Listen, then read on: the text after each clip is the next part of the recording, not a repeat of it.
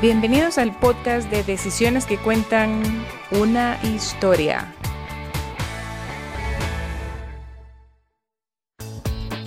Hola amigos, el día de hoy escucharemos una historia muy interesante en donde claramente podremos reconocer cómo la alimentación primaria, que esto fue algo de lo que hablamos la semana pasada, eh, afectó la vida de Annie Bolaños a tal grado que su matrimonio y su salud estuvieron en la cuerda floja.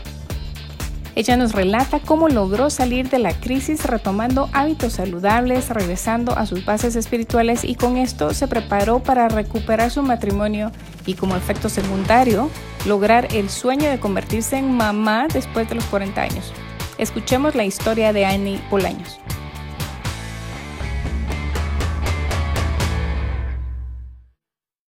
Hola Ani, ¿cómo estás? Qué gusto tenerte aquí con nosotros el día de hoy para escuchar tu historia y tu experiencia de vida que estoy segura será de mucho beneficio para muchas mujeres que nos están escuchando y que de repente han pasado por algo similar o están pasando por algo similar.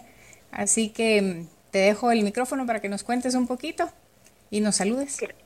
Muchas gracias, gracias de verdad Sharon por la oportunidad que me das de poder compartir mi historia. La verdad es que me honra mucho que, que me hayas tomado en cuenta y, también quiero aprovechar a felicitarte por este proyecto tan fenomenal que estás llevando a cabo. Ay, qué lindo, así que así que para empezar un poco en contexto, pues eh, voy a platicar de, quién soy yo, quién es Ani Bolaños. Y bueno, vengo de una familia normal, conformada por papá, mamá, cinco hermanos. Soy la hermana número dos y la primera mujer. Así que dentro de mi entorno familiar eh, siempre fui la hermana que estuvo pendiente de los demás, eh, la colaboradora, la hija obediente. Y eso me llevó realmente a que en todos los entornos en donde yo me movía, pues era muy aceptada y muy querida por mi forma de ser. Entonces fui prácticamente una niña que no dio mayor problema, siempre me gustó estar eh, pendiente de mis papás. Yo desarrollé un vínculo muy especial con mi papá, en donde yo siempre quería estar a la par de él. Si, en cuanto yo pude empezar a trabajar, pues lo acompañaba a su trabajo, empecé a tener tareas desde muy pequeña como conciliarle su chequera, si él iba a un viaje a hacerle su valija, y la verdad que para mí la figura de mi papá en mi persona fue muy importante. Te puedo decir que mi papá se convirtió en mis dos ojos, en mi ejemplo, en mi vida. Él para mí era el papá perfecto. Eras daddy's girl. Exactamente, así, así literalmente. Yo suspiraba por él y él suspiraba por mí y nuestra relación pues era muy especial.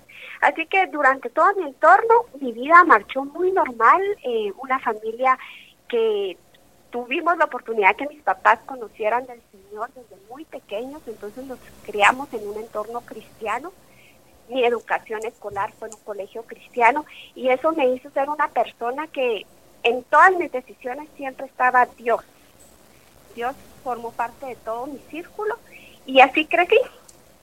Eh, con el tema de los deportes y todo, pues nunca fui muy deportista. La verdad es que mi mamá de repente fue la más insistente en que hiciéramos algo. Así que hice ballet, hice gimnasio, hice jazz, hice gimnasio convencional, pero nunca destaqué porque no era mi, rollo. Pero cuando ya empecé la universidad, pues ya me discipliné un poquito en poder ir al gimnasio antes de ir a la universidad ya cuando yo entré en la universidad, Sharon, que me desconecté de, mi entorno cristiano, pues obviamente cometí el error de, dejar a Dios a un lado. Y como toda adolescente que cree que se va a comer el mundo, empecé yo a vivir y a tomar mis decisiones por, por mí misma. Nunca tomé unas decisiones malas, ¿verdad? Porque yo tenía claro quién era yo, pero sí dejé a un lado al Señor.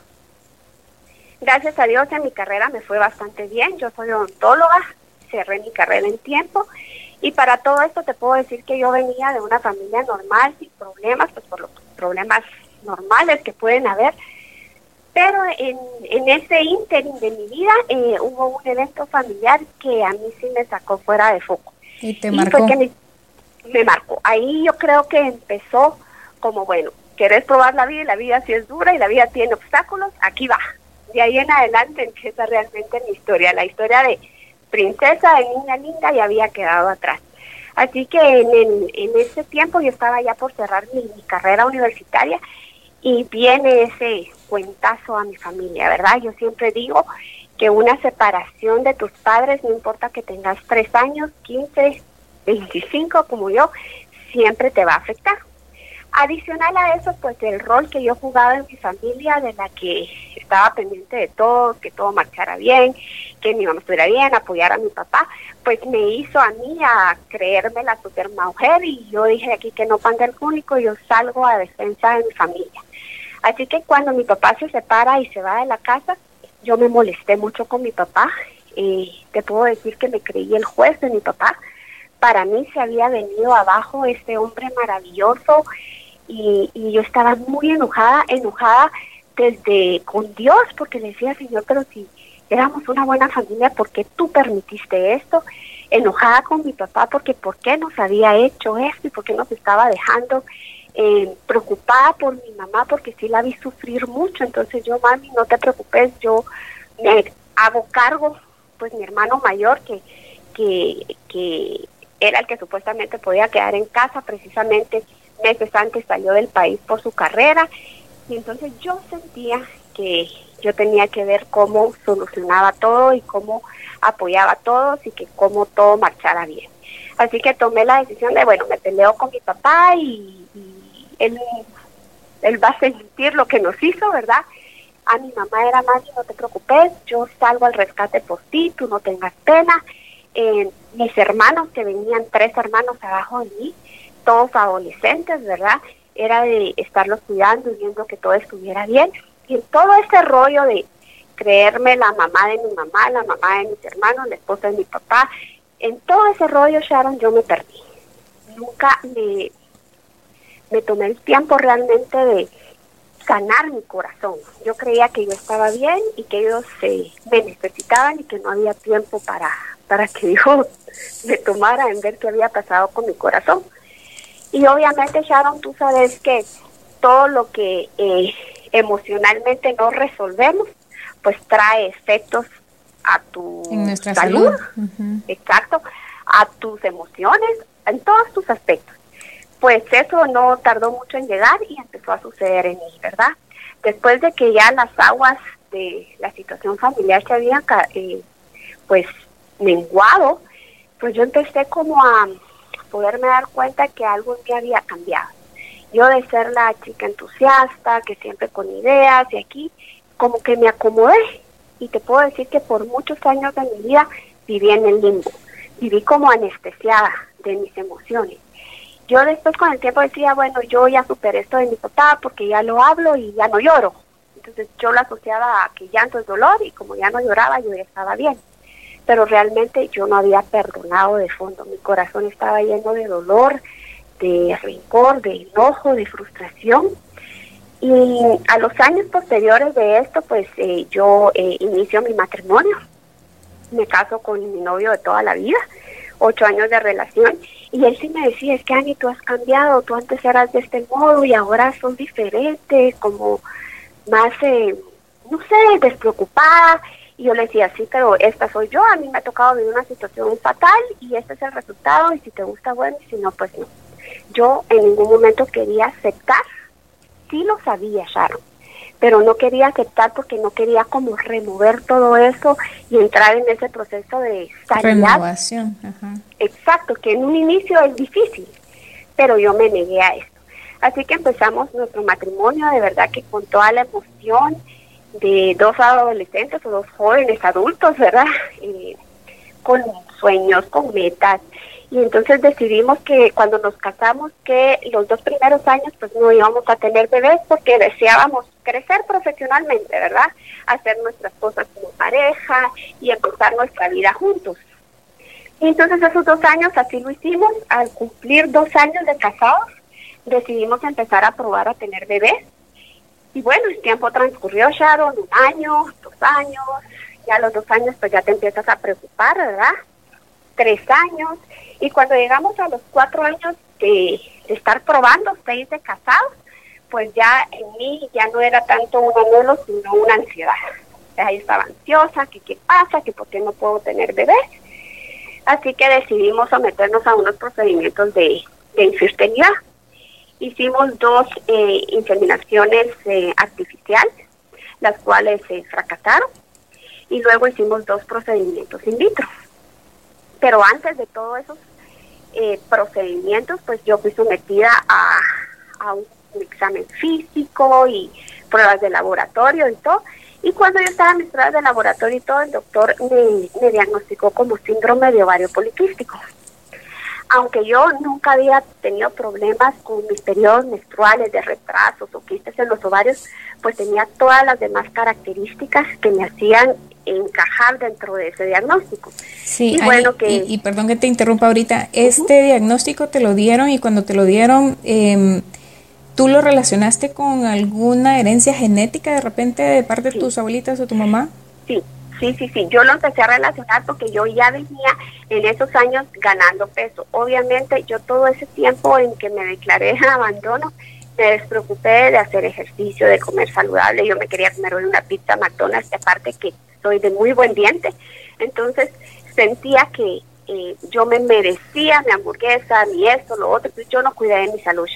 Y sumado a eso, eh, vengo de una herencia familiar donde tenemos a muchos miembros de la familia que padecen de colesterol, triglicéridos elevados, hipertensión, diabetes, todos los hermanos de mi, de mi papá y mis abuelos, mis cuatro abuelos tuvieron diabetes. Entonces, toda esta situación obviamente viene a acumular.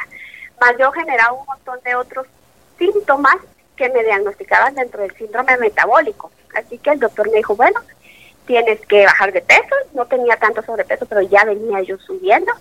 Me mandó con nutricionista, hacer un poco de dieta y la verdad es que como yo mentalmente no lo enfocaba, pero yo sí quería quedar embarazada, pues sí, empecé a seguir todas las directrices. Logré bajar un poco de peso y bueno, iniciamos este proceso que te estaba contando, en eh, cada vez que intentas eh, poder quedar embarazada a través de uno de estos procedimientos, lo que tú tienes es una carga hormonal masiva, ¿verdad? En 15 días en lo que te viene tu periodo a que estás ovulando, en esos 15 días obviamente te tienes que inyectar hormonas, hormonas, hormonas, hormonas. Esto yo lo hice por cuatro veces. Las dos primeras veces la hice un mes sí, descansé otro y el otro mes lo hice. Y las de in vitro fueron un poquito eh, como a los cuatro o tres meses. Cuando yo me hice todo esto, las dos primeras inseminaciones pues fracasaron, fue, fue difícil, ¿verdad? Pero siempre estaba la esperanza de un in vitro, ¿verdad? Que es como el procedimiento siguiente y el más certero. Así que eh, yo estaba afanada, pero estaba en paz y empezamos el procedimiento in vitro. En este procedimiento, pues yo tenía todas mis expectativas, Sharon, te soy sincera, de que esto iba a funcionar. Eh, nos hicieron el tratamiento, otra carga hormonal así fuerte, eh, luego te extraen los óvulos y los fecundan en laboratorio. Los fecundan, no me recuerdo bien, son tres o cuatro días y a los tres, cuatro días hacen la transferencia y te los vuelven a insertar, ¿va? Eh, me los extrajeron cuando los sacaron, el doctor me dijo, mira, cuando hice el tratamiento tenías un montón de óvulos y la verdad es que solo pudimos sacar tres, tres en buenas condiciones, porque tienen que catalogarlo. Eh, y vamos a probar con estos tres. Eh, pues yo muy emocionada y todo, el primer día me llama el doctor, Ani, la división celular va bien, o sea, ya había vida, ¿verdad, Sharon?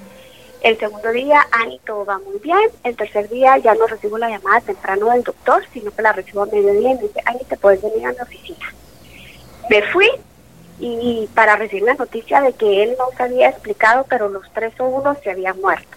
Ah, la gran. Sharon, yo sentí, yo nunca tuve un aborto, nunca tuve una falsa prueba de embarazo positiva, nunca, pero yo sentí en ese momento que yo había perdido algo. Para mí fue terrible. Yo sentía que se me habían muerto mis tres hijos. Claro, no, y después de ya de estar manejando ciertos niveles de estrés, de ansiedad y con esa expectativa de que esto sí iba a funcionar, qué tremendo. Entonces, te puedes imaginar, fue bien difícil. Yo, como te digo, venía ya en un problema emocional integral. Eh, hace poco oí esta palabra y me gustó y te puedo definir eh, lo que yo estaba viviendo que nosotros somos seres integrales y tenemos la parte social, que mi parte social pues estaba afectada con mi familia. Yo ya venía con problemas en mi matrimonio por porque venía con heridas anteriores de Sharon y la frustración de no poder ser mamá y que yo me sentí incomprendida por mi esposo porque él no lo miraba como algo tan grave, ¿verdad? Él me decía, es que yo me casé para estar contigo, no para tener hijos. Yo decía, sí, yo también, pero yo quiero hijos, ¿verdad? Entonces, él nunca proyectaba mi dolor o mi ansiedad y eso a mí me enojaba. Entonces, todo eso nos empezó a afectar. Entonces, yo socialmente estaba afectada. Psicológicamente tenía muchos problemas sin resolver, sin aceptar, sin perdonar. Y físicamente o biológicamente estaba mal de salud, había dejado poco de peso, pero las hormonas posteriormente me hicieron subir una cantidad de peso, empecé con problemas de acné y todo eso me hizo sentir que yo estaba fea, que, estaba mal. Tu autoestima se vino para abajo. Sí. Y para terminar de acabar, Sharon, por muchos años, desde que yo entré a la universidad hasta que yo ya llevaba 6, 7, 8 años de casada, Dios no era un factor importante en mi vida. Entonces, integralmente, por donde me vieras, yo estaba mal. Y eso obviamente tenía que ser su efecto tarde o temprano. Y así fue. Continuamos, ¿verdad? Eh, con una relación bien, bien distante, bien rara con mi esposo, ¿verdad? Pero ahí íbamos, navegábamos, medio bien, medio mal a veces, hasta que un día mi matrimonio colapsó. Y mi esposo me dice, mira, yo me voy, esto ya no puede ser y esto no tiene solución y decide irse de la casa. Y ahí fue como la gota que derramó el vaso. Yo estaba en el peor momento de mi vida, eh, enojada, y era otro golpe más de decirle, Dios, ¿por qué me dejas volver a pasar un dolor de esto? Claro, estaba explicando la historia que habías vivido con tus papás. Exactamente. Si tú sabías, si tú conoces mi corazón, sabías lo difícil que fue ¿por qué me haces pasar otra vez? Eh, y hoy sí en primera persona, Sharon. Em, lloré mucho, pataleé, estaba mal. Meses antes de que nos separáramos con mi esposo, eh, yo había, yo normalmente te digo, de adolescente era 120, 125, estaba pesando 165 libras, ya estaba gordita, ¿verdad? Entonces empecé a ir al gimnasio y empecé a notar que yo llegaba al gimnasio, me subía a un elíptico, algo, y cuando te ibas a medir tu pulsación, yo podía estar en 160 en un minuto de estar caminando, ¿verdad? Y volteaba a ver a los otros que estaban a la par, llevaban 25 minutos, 30 minutos, iban en 130, 140, y yo, bueno, qué raro. Pero me empecé a agitar y me empecé a cansar. Hicimos un viaje con mi esposo al biotopo y ahí fue como yo estoy mala y me voy a morir de plano, ¿verdad? Entonces, él, llegamos al dice, caminemos eh, y conozcamos y cuál nos hacemos el recorrido corto o largo. Y yo, el corto, obviamente, me dice, no, tenés que hacer ejercicio, vámonos por el largo. No habíamos empezado y yo iba hiperventilada, tenía que parar cada cuantos pasos, tomar agua, respirar. Yo, ¿Esto fue antes de que él se fuera? Antes, meses antes. Y él me decía, Ani, estás exagerando, camina, tú podés, ¿verdad? Bueno, Gracias a Dios terminé mi caminata, pero cuando ya regresamos a casa, yo dije, no, yo tengo que consultar porque estaba sentada y yo sentía las pulsaciones. Entonces, mi papá es médico y le digo, mi papá también me siento así, necesite eh, unas pruebas hormonales, porque la taquicardia eh, se relaciona mucho con problemas de hormonas. Me hago las pruebas hormonales, voy con endocrinólogo, todo bien, continúo haciendo un poquito más de ejercicio, sigo igual, con la taquicardia y la hiperventilación y todo. Entonces decido ir con un cardiólogo, el cardiólogo me, me pone un holter de 24 horas para medir todas mis pulsaciones. Y cuando me entregan los resultados me dice, mira, usted está dormida y puede llegar hasta 180 pulsaciones por minuto. Está sentada y lleva, y, y, y él me dice, y esto no es normal. Eh, hormonalmente usted está estable, gracias a Dios, le acharon después de todo lo que me había inyectado y eh, tiene que usted bajar de peso.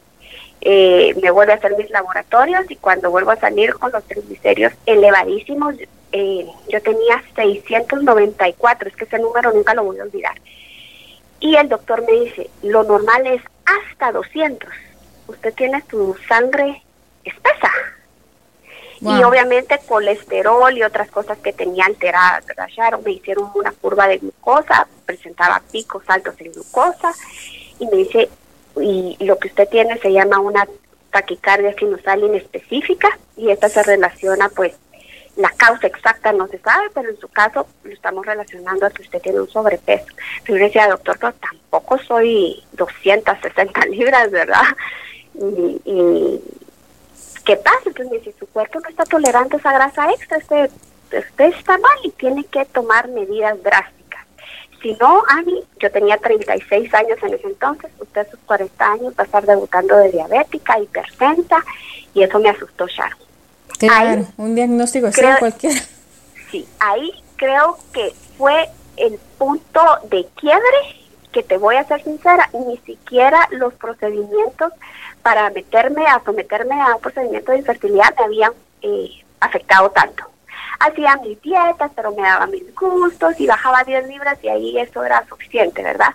Pero esto sí me impactó, o sea, dije yo, si no cambio mi estilo de vida, yo en cinco años estoy mal, mal, mal, mal, sabiendo toda la predisposición genética que había en mí, me asusté.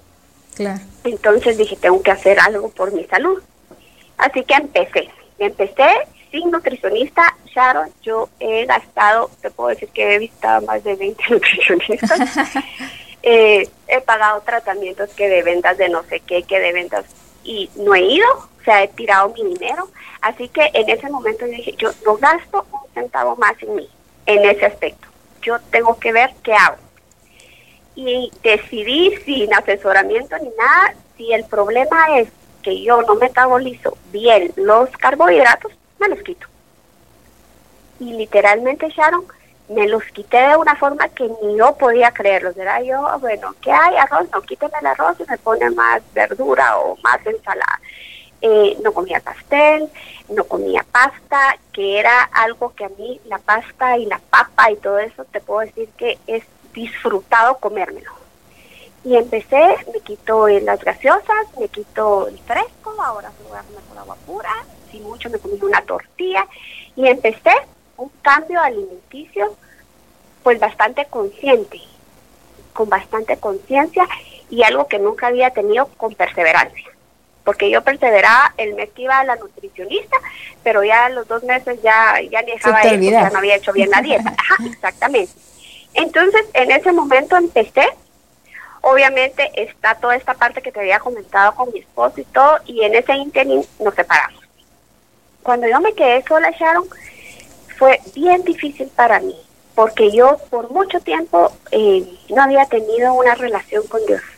Y te puedo decir que ahora que experimenté lo que voy a contarte, nunca antes en mi vida había yo tenido una relación con Dios. Entonces, yo, por ser una persona que, que venía de una educación cristiana y todo, yo sabía que Dios podía salir a mi rescate. Yo había visto en otras personas y había oído en otras personas lo que Dios hace, pero no sabía si realmente lo iba a hacer en mí, porque yo creía que el Dios es para algunos pocos y no para todo aquel que lo busca, ¿verdad? Entonces decidí, bueno, yo realmente no sé quién me va a ayudar, no sé cómo voy a salir de este problema, pero yo lo único que conozco es a ti, Señor.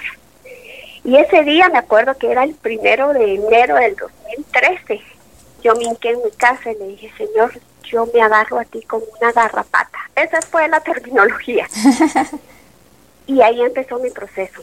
Yo sabía que, que Él me podía ayudar y no te miento, Sharon yo empecé a buscar al Señor con el afán de que Él pudiera resolver mi problema. Yo dije, si yo empiezo a buscar a Dios, si Dios empieza a ver que yo cambio y hago cosas buenas, Él me va a devolver a mi esposo. Y eso era todo lo que yo quería.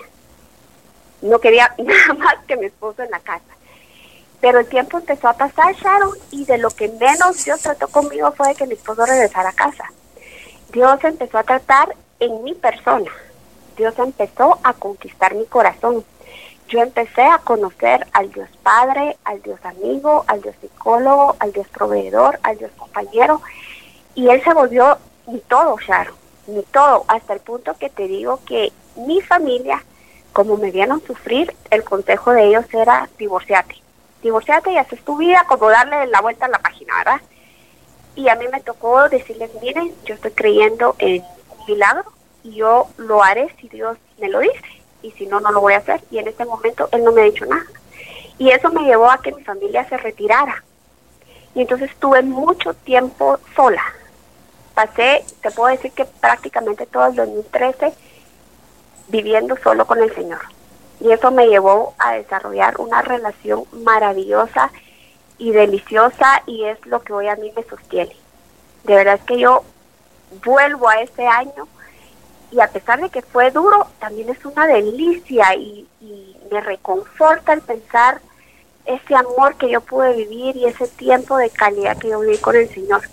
Y en todo ese tiempo Dios empezó a sanar mi corazón y sacó las heridas, ¿verdad? Lo que uno no quiere saber. Empezó, mira, tú no has perdonado a tu papá, tú estás enojada con tu mamá, eh, y empezó el Señor a tratar yo, pero no. Y Sharon, algo que me pasó a mí durante toda mi vida, como te dije, como siempre fui una hija obediente, buena estudiante, buena hermana, si me metía en un lugar colaboradora, eso me hizo creerme a mí que eso era suficiente para que Dios estuviera a mis pies. Que eras tú totalmente independiente y no necesitabas de nada ni de nadie. Sí, ajá, y decir, Señor, yo soy tan buena que tú me tienes que dar esto, ¿verdad? Es que me lo merezco. ¿verdad? Y el Señor en ese tiempo me enseñó que yo no me merecía absolutamente nada, que era por su gracia y por su misericordia y por su amor. Y me empezó a, a poner, es que no eres tan buena como te crees, y todas esas medallas que, que yo me había colocado tampoco son así, o sea, no es solo con ser bueno, sino hay que tener algo más. Y así fue como yo fui enamorándome literalmente de Dios, Sharon. En mi vida el factor Dios está en todos los aspectos. Y empecé a creer por un milagro. Para todo eso el Señor jamás me dijo nada de una restauración ni nada. El Señor quería tratar en mi vida. Empecé, Sharon, realmente a ver cómo mi vida empezó a dar vueltas. O sea, realmente fue una reingeniería de adentro para afuera. Entonces, no solo fue mi parte espiritual la que empezó a crecer, sino que mi parte eh, física, porque empecé entonces a tener buenos eh, buenos alimentos a mi vida, empecé y conscientemente ya no era, ay, es que me muero por ese pastel, era sencillamente, no, no lo necesito, estoy bien como estoy, disfruto lo que como, empecé a mejorar eh, socialmente, ¿verdad? Empecé a tener más relaciones, de conjuntarme con gente, ir a grupos, nutrirme, llenar mi espíritu, eh, empecé a hacer ejercicio, eh, algo que lo hacía pero no con la dedicación.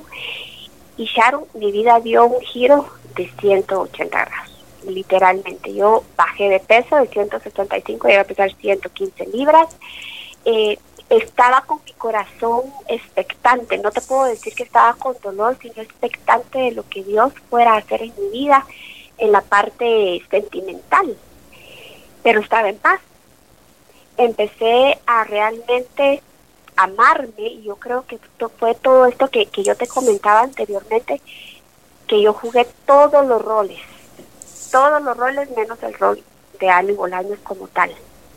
Y en ese tiempo jugué mi rol, como hija, como hermana. Y sentí tan delicioso, Sharon, porque era una descarga. No tengo que ser como mi mamá, no tengo que regañar a mi mamá porque ella es mi mamá, no, es mi hija. Yo tengo que amar a mi papá porque es el hombre que Dios decidió y él me dio la vida yo tengo que hacer esto, yo tengo... Y Dios empezó, mira, a tratarme y a tratarme y a tratarme. En la parte de mi matrimonio, pues nada pasaba, todo estaba como en stand-by yo eh, oraba mucho por el corazón de mi esposo. Yo decía, Señor, si lo vas a hacer, lo vas a hacer tú. ¿Verdad? Yo no quiero algo que vaya a ser pasajero, sino que quiero algo que vaya a ser porque va eh, hecho por ti. Y Dios empezó a obrar, Sharon. Pero empezó el Señor a obrar casi al año. No, no, es cuando uno quiere, sino que cuando tiene que ser. Claro, según yo era en enero, bueno, en enero me empiezo a portar bien y en febrero, el 14 de febrero, viene mi esposo con un ramo de flores cariño. Y no pasó, Sharon, no pasó nada. Y cada vez que yo decía, ¿qué va a pasar? Venía una cita bíblica que decía, estad quieta y conoced que yo soy Dios. Decía, bueno, Señor, voy a estar quieta. Y literalmente, Sharon, yo muchas veces en mi oración le decía, Señor, ¿cuándo tú me vas a honrar? Cuando tú vas a poner las cosas en su lugar, cuando tú vas a empezar eh, a, no a honrar, ¿verdad? Pero realmente a que yo pueda sentir que ya voy despegando de toda mi problemática.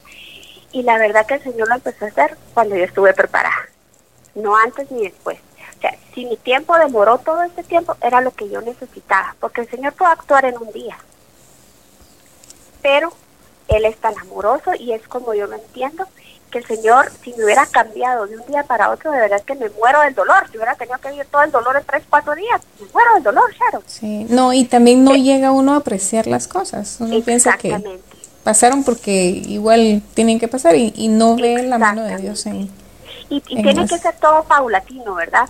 Y con el tema eh, de, de, de mi alimentación y todo, yo pude entender muchas cosas. Sobre todo es que muchas veces uno se vende la idea de que, ay, si mi abuelita es diabética, yo voy a ser diabética. De plano yo voy a ser diabética, voy a ser hipertensa. Mi mamá murió de no sé qué, yo de plano en mi familia, alguien se va a morir de esto. Empezamos nosotros a profetizarnos. Sí. Todas las enfermedades y todas las cosas que nos van a pasar. Entonces yo decía, de plano yo voy a ser hipertensa, diabética, voy a ser gorda porque tengo familia de gordos y de plano eso es lo que me toca. Pero entendí que muchas veces uno mismo se cree todas esas mentiras. Porque yo empecé a hacer mi dieta, mi plan de alimentación, mi ejercicio y logré llegar a mis valores normales. Yo tuve que tomar medicamento para lo de las pulsaciones del corazón que te contaba. Empecé a bajar de peso y el otro me dijo, ok, quitémoslo y probemos cómo te va. Me fue de maravilla, nunca más volví a tener taquicardia. Cuando yo me hacía eh, glucosas en ayunas, que lo normal creo que es hasta 80, yo podía tener 110, 115, o sea, ya iba con la predisposición. Y actualmente me las hago y tengo glucosas normales, triglicéridos normales y sigo teniendo la misma información genética, eso no cambió. Exacto, así es. Pero sí cambió mi estilo de vida. Y de eso para acá ya llevo cinco años, Sharon, eh, a los dos años de haberme separado de mi esposo, a los dos años Dios restaura nuestro matrimonio nuevamente. Dios también trabaja y hace una reingeniería en el corazón de mi esposo. Y y como se lo pedí, yo le decía, Señor, yo quiero que Él te ame a ti y que tú conquistes su corazón. Y mi esposo, cuando empezamos a salir nuevamente, una vez me dijo, es que sabes que yo te amo porque Dios está en medio de nosotros. Y al principio me ofendió, ¿verdad? ¿Cómo que? Y el amor así de que te gusta y me gusta. no, Dios me enseñó a amarte de una forma diferente. Qué lindo. Ese es el verdadero amor. Sí. Eso es lo que uno busca, ya no la parte que si estás flaca, si estás bonita, sino te amo porque tú eres la persona que Dios diseñó para mi vida. Y bueno, la, la vida en matrimonio no ha sido fácil, eh, hemos tenido que pasar problemas, baches, dificultades, pero estamos tomados de Dios, de Dios y hoy no somos dos, sino que somos tres, porque Él forma parte de nuestra vida y es el invitado principal. Así que más o menos ya como al año y medio de estar viviendo juntos en el 2016, yo me recuerdo y le recuerdo a Dios y le digo, bueno Dios, tú a mí me dijiste que me ibas a dar un hijo y no me lo has dado y este año yo cumplo 40 años, y, y, y en eso pensé y dije yo, ay, pero ¿quién soy yo para estarle reclamando si tengo más de lo que merezco, Sharon? Porque parte de lo que el Señor me enseñó fue a tener un corazón agradecido.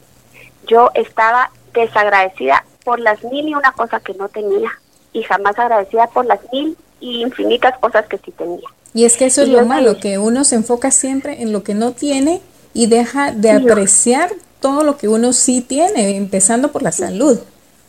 Sí, exacto. Y mira, Dios tan lindo, Él buscó todos los mecanismos a Dios y por haber Sharon, porque cuando yo empiezo mi proceso de bajar de peso y todo, empiezo a hacer CrossFit, que es un deporte que me, me apasiona, empiezo a correr y en la corrida encontré mi tiempo con Dios. En la corrida encontré ese momento de agradecer. Y mira, yo salí a correr con mi casa y, Señor, qué linda esta flor, qué linda esa nube, qué amanecer más espectacular, uf, qué vista. Mira, Sharon, aprendí hasta las hormiguitas a decirle, Señor, qué creación más perfecta. Y, y cuando yo empecé a ser agradecida, empecé a ser feliz. Una cosa trae otra, ¿verdad? Una cosa trae otra. Y empecé a estar feliz con mi vida y mi matrimonio en suelo, así que si la gente lo quería ver así, ¿verdad? Pero yo en una paz y en una constante relación con Dios, que un día me recuerdo yo que estaba hablando con el Señor y le digo, Señor, si tú vas a regresar a mi esposo, ¿me? y si no, no lo vas a regresar, no hay problema. Yo puedo entender que puedo perder todo, menos a ti. Y cuando yo empecé a cambiar mi corazón, Sharon, porque yo, ay Señor, yo te amo, pero también lo amo a Él, devuélvemelo, ¿verdad? y cuando yo realmente empecé, Señor, si tú lo vas a hacer, está bien, y si no, tú también pondrás paz en mi corazón, todo empezó a cambiar. Tan así que en el año 2016, ya estando juntos, ese año nosotros hablamos, dijo, bueno, Ani, de plano, pues la, la parte de ser papás no es algo que, que nos tocó, eh, yo tuve que entender que nosotros éramos una familia de dos, Sharon, porque para mí por mucho tiempo fuimos pareja. Y no, hay familias de dos, de tres, de cuatro, de diez, de ocho. Y tuve que entender que éramos una familia de dos. Entonces yo empecé a entender que, que nuestra vida iba a ser él y yo. Y me empezó a decir, mira, pero vamos a hacer planes, vamos, tenemos tantos sobrinos, los vamos a disfrutar. Ambos, Alex siempre soñó que pudiéramos compartir eh, los deportes cosa que en nuestros años anteriores nunca fue así, porque a mí no me gustaba. Empezamos a bicicletear, a hacer bici de montaña, a ir a CrossFit juntos. Él, él no corre porque tiene una rodilla reconstruida, pero acompañarme en mis carreras, a salir a hacer caminatas y empezamos a crecer y a convivir de una manera maravillosa, Sharon. Así que ese año le digo al Señor, Señor, tú me tienes una promesa. Y si tú me la vas a dar, amén, y si no, amén. Pero en la palabra dice que uno te recuerda lo que tú prometiste. Ahora yo te quiero preguntar algo. ¿Era promesa tuya o promesa de hombre? Si es promesa de hombre, Señor, hasta más me da. Pero si era promesa tuya, Señor, yo te digo, M aquí. Eso fue en mayo, Sharon. Y si es promesa tuya, yo te espero este año. El otro año ya no. El otro año miro qué hago, pero no, porque yo el trauma de los 40. ¿ah? Y y tú me puedes decir, mira Sara y Ana, pero yo una vez te voy a decir, yo no quiero mis hijos de esa edad. Así que si lo vas a hacer, este año. Así se quedó. A los dos meses yo empiezo con, con un dolor en los pechos, específicamente uno, que yo nunca lo relacioné a un posible embarazo. Yo pensé, tengo algo de tener un tumor en el pecho o algo porque era insoportable. No puedo aguantar ni las blusas ni nada, mucho menos abrazar a alguien o, trotar o cualquier cosa me molestaba. Entonces empecé, no, yo tengo algo malo, voy a buscar un ginecólogo especialista en mama y voy a ir con él. Todavía le pregunto a mi esposo, mira, ¿tú no te acuerdas cuándo me tenía que venir? Y él, ah, sí, como a fin de mes, ¿verdad? ¿verdad que sí? Le dije yo, bueno, está bien. Yo súper puntual, Sharon, pero le había perdido la onda, o el señor hizo que se me olvidara, no sé. Entonces eh, dije, a fin de mes voy a ir con este especialista. Así que si para el primero de agosto no, no me ha venido mi periodo, yo eh, voy con un especialista porque yo he de tener algo. El 28 de julio, unos días antes, eh, una amiga me llama y me dice, mira, me tenías que mandar una foto de, un voucher y todo. Le dije, mira, ahorita te lo mando. Y empecé a revisar mis fotos. Cuando llego a julio y me recuerdo que andaba con mi esposo en Pana, y digo, este día me vino porque yo ya no me metía a nadar. Y empiezo a hacer cuentas y sí, sí tenía un atraso. Y en lugar de emocionarme dije, yo tengo algo malo. Ay, Señor Jesús, bueno, tú me vas a dar las fuerzas para superar Nunca pensé en un embarazo, o sea, te estoy sincera, fue eh, más de Señor, si tú vas a mandar eh, enfermedad, tú vas a estar conmigo, ¿ah? Tú me vas a apoyar. Y ese día que vi la foto y me di cuenta que tenía trazos, yo trabajo en un hospital y le digo aquí a, la laboratorio, mire, hagan una prueba y dice, ay, doctor, está embarazada. No, no, no, es porque necesito tomar un medicamento. Me dio tanta vergüenza decirle que, tal vez sí, ¿verdad? Necesito tomar un medicamento y, y no me lo recetan si no presento la prueba de que no estoy embarazada. Me dijo, ¿va a esperar el resultado? No. Yo nunca, Sharon, me había hecho una prueba de embarazo ni casera ni en laboratorio porque nunca hubo necesidad, siempre fui tan puntual que nunca estuvo la esperanza. Y las veces que me lo hice fue con los procedimientos que llegaba al laboratorio, me llamaban y la noticia era, no, no está embarazada y era dolorosa. Pues. Entonces no era algo que me emocionara. Yo dije, no voy a hacer esta prueba de embarazo porque cuando vaya a donde el doctor, lo primero que me va a preguntar es, ¿usted está embarazada? Y entonces me va a mandar a hacer una prueba y es otra cita más. Y como buena hija de doctor, dije, voy a llegar con el ultrasonido pélvico, con el ultrasonido de mar, con todo, ¿verdad? Para que me diga qué tengo. Entonces eso pensé. Le dije, no, mándemela por, por WhatsApp o por correo la, la respuesta. En eso me quedé en mi oficina haciendo un par de cosas más. Cuando vuelvo a salir me encuentro otra vez a la técnica y le digo, ya está el resultado. No, me dice, ah, antes me lo manda. No, pero es que ahorita voy a meter la tira. Espérese. Y enfrente de mí mete la tira, ya había centrifugado la sangre y mete la tira. Yo me siento y empiezo a ver que empieza a pintar una linita rosada. Pero como yo nunca me había hecho una prueba de embarazo, yo creía que, que cuando es positivo un más y negativo un menos. Entonces yo empecé a ver que se pintó otra línea y dije, no, yo no estoy embarazada, yo estaba en eso, no estoy embarazada, yo tengo algo malo, tengo que buscar un especialista hoy mismo, en ese rollo, ¿verdad? Cuando ella me dice, felicidades, está embarazada. Y yo me le quedo viendo y le digo, no bromea así. Y se voltea a otra que está en el laboratorio y me dice, sí, sí está embarazada. Y era una chica que acababa de empezar a trabajar y entonces yo muy enojada le digo, mire, usted a mí no me conoce. Yo tengo 12 años de casada y jamás he quedado embarazada no sean así. Pero molesta. enojada. yo, mira, sentía la cara fría, caliente, fría, caliente, y de plano estaba así, blanca, rosada, Y entonces me dice, no, está embarazada, mira, y vuelve a agarrar otra tira y la vuelve a meter. ¿Y por qué no hay un más ahí? Ahí dice menos. Entonces me explican que no, que cuando está embarazada pinta otra lista igual. Y yo, y esto no da falsos positivos. Mira, puede dar falsos negativos, pero no positivos. Y empiezo yo a mis casi 40 años y que le voy a decir a mis papás. Yo me sentía como que si tuviera 15 años y mm, tenía que mm. gritarle al mundo que estaba embarazada. Mira, Sharon, en ese momento me friqué, me agarró miedo y empecé a bajar las gradas y llamo a mi esposo, que yo siempre dije el día que estoy embarazada le da una sorpresa linda. Ay, no, yo tenía como una papa caliente que la tenía que escupir. y, y lloraba él, lloraba yo. Y fue una noticia maravillosa, tuve un bastante buen embarazo, hasta al final se me complicó un poquito, pero siempre estuvo el Señor y me regaló a mi hijo, Marco Andrés. Qué bendición, la verdad que, qué, bendición. Que mi hijo es eh, la respuesta a una oración, eh, es el regalo de Dios, es una promesa contestada, eh, es tantas cosas, tantas cosas. yo le he pedido dos cosas tal vez que yo creí imposibles al Señor. Una fue la restauración de mi matrimonio, que sí lo creí imposible, Sharon, y dos, el poder ser mamá.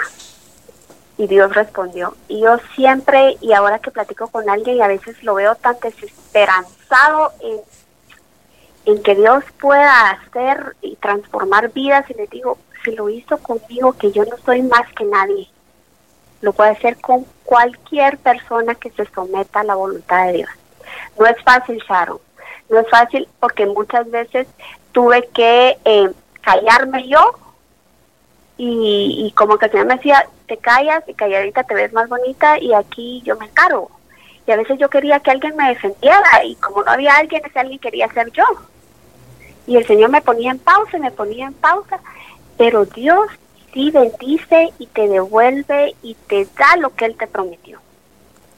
Obviamente hay un trabajo de tu parte. Yo hoy entiendo que toda esa reingeniería en la parte social, psicológica de mi cuerpo y espiritual me colocaron en una condición apta para ser mamá. Claro, ya después de que tú habías hecho los cambios, que habías empezado tu trabajo de sanación, tanto al nivel de alimentación primaria, que fue lo que vimos en el podcast pasado, y luego con tu alimentación secundaria, que es la comida que llevas a la boca. Sí, sí, y mira, y toda esa transformación que obviamente yo después decir, ay señor, ya está aquí mi esposo, pues regreso a mis hábitos de vida, ya no voy al gimnasio y hago esto. Sin embargo, yo continué, perdón, y, y todo ese esfuerzo valió la pena. Qué increíble. Valió la pena. Yo sé que Dios sí quería darme un hijo, pero yo no estaba ni preparada, ni emocional, ni psicológica, ni físicamente, Sharon. Claro. Eh, fue todo un proceso y la verdad es que tu historia es inspiradora. Eh, yo estoy segura que muchas personas que nos están escuchando podrán tener esa empatía contigo, ya sea porque lo han vivido, están pasando en este momento y, y los tips que tú has brindado de cómo hiciste ese proceso y los cambios, estoy segura que muchas personas los pueden implementar porque son cambios que están a nuestro alcance. Mucha gente de repente no tiene los, los medios para las, em, los procesos de inseminación in vitro y todos esos procesos científicos que, que, conocemos que existen, que obviamente no son nada económicos, pero sí pueden empezar con los cambios de ejercicio, de alimentación, que eso no cuesta mayor cosa económicamente hablando. ¿verdad? Sí es un proceso mental en donde tenemos que nosotros tomar la decisión y dar el primer paso y, empezar a actuar, pero eso es algo que cualquier persona lo puede hacer siempre y cuando se lo proponga. Exactamente, y al final, Sharon, todos esos procedimientos te requieren y te exigen eso. Mire, mm, mejore sus niveles de esto, baje su azúcar, baje sus triglicéridos, baje de peso, y ahí va a haber mayor probabilidad. O sea, siempre tiene que, tienes que hacer tu parte, ¿verdad? Yo, Sharon, te puedo decir, muchos años intenté, intenté bajar de peso. Yo siempre decía y sigo diciendo, a pesar de que ahorita estoy en mi peso ideal, que yo he sido una eh, flaca atrapada en un cuerpo gordo. y esa es la lucha, ¿verdad? De mantenerme. Y ahora que, que tuve el bebé, tuve un embarazo súper muy cuidado por ese temor de engordar uno y dos que cuando fui con el doctor me dice usted es una mujer añosa estaba iba a tener a mi hijo a los 41 años primeriza eh, y me sacó una tabla el riesgo de padecer ta ta ta ta era interminable Sharon y que su bebé salga con tales y tales anomalías era otra gran lista que yo estaba asustadísima asustadísima pero yo decía señor si tú mandaste a este bebé tú lo traes con una misión y una visión y lo traes bien y lo que tú me des viene de ti. Pero, pero entonces yo creo que eso me motivó más a ser muy responsable con mi embarazo. Y posterior a mi embarazo, pues eh, ya llegué a mi peso y, me ha costado como volver a tomar toda mi rutina. Sin embargo, estoy en ese proceso nuevamente de alinearme a mi alimentación, eh, tomar decisiones inteligentes de qué voy a comer, ¿verdad, Sharon? Por ejemplo, si hoy en la noche vamos a ir a una cena con mi esposo, pues trato que el día sea lo más liviano posible, eh, de retomar otra vez mi ejercicio, porque yo pienso, yo soy mamá de un niño, de un bebé, y yo, eh, mi bebé en ocho años va a querer andar corriendo, saltando y jugando, y yo voy a estar a punto de cumplir mi cuenta, tengo que estar en las condiciones físicas que me permitan, ¿verdad? Entonces, ha sido un proceso eh, difícil, sí, pero los resultados han valido la pena, Sharon. Es increíble, Ani. Em, tengo una última pregunta trascendental para ti. Y esto es suponiendo que el día de mañana hay una catástrofe y muchas personas mueren, pero quedan varios sobrevivientes y entonces basado en tu experiencia, ¿cuál sería el mensaje por el cual te gustaría, perdón, por el cual te gustaría que la gente te recuerde? Sharon, yo creo que me gustaría que me recordaran por haber sido una mujer de fe, luchadora, humana, con muchos errores, pero que siempre en todas mis acciones he tratado de honrar al Señor. Para mí ese es mi legado, realmente eh, el que mi hijo pueda voltear a ver si él se quedara y decir, mi mamá fue una mujer de Dios, una mujer de fe, mm. una mujer luchadora. Qué lindo. Eso realmente. Me encanta. Realmente. Y, no es para gloria mía, sino para darle la honra al Señor. De verdad es que yo trato en, en, lo poco que puedo compartir hoy en este privilegio que tú me das y que sé que el Señor lo, permitió, es decir, Señor, yo gloria de hombres no quiero. Toda la gloria es para ti. Yo puse mi 20%, pero tú has hecho el 80%. Qué lindo, Ani. De verdad, muy, muy inspiradora la experiencia que nos estás compartiendo y pues me gustaría que nos pudieras decir en dónde la gente te puede contactar, si tienes redes sociales, si tuvieran alguna pregunta adicional, cómo pueden comunicarse contigo. Ok, bueno, me pueden contactar en Twitter, estoy como Anibol, A N Y B alta O L, son las primeras tres letras de mi nombre y apellido. Y en Instagram estoy como eh, mi página se llama Mamá después de los 40. Ahí estoy armando esta mi página con la intención realmente de compartir un poco mi historia y de poder eh, pues ser de inspiración ah, o de apoyo o de algo para mujeres que estén o en la situación en la que yo estuve en tema de bebés o bien en la falta de llenar un vacío que esté en su vida y en su corazón. Excelente, Ani. Muchas gracias y nuevamente te felicito por, por los pasos que seguiste, las decisiones que tomaste y ahora por estar compartiendo tu historia con el resto del mundo. Eh, agradezco tu tiempo, Ani, y muchas gracias por haber estado con nosotros el día de hoy. Gracias, Sharon, a ti de verdad, nuevamente gracias por esta oportunidad y de verdad es que yo sé que este proyecto en el que tú estás va a ser de mucha bendición para muchas personas, porque sé que eres una persona que va a tratar a la persona de una forma integral y eso es lo que necesitamos, mejorar en todos los aspectos de nuestra vida. Tan linda, gracias.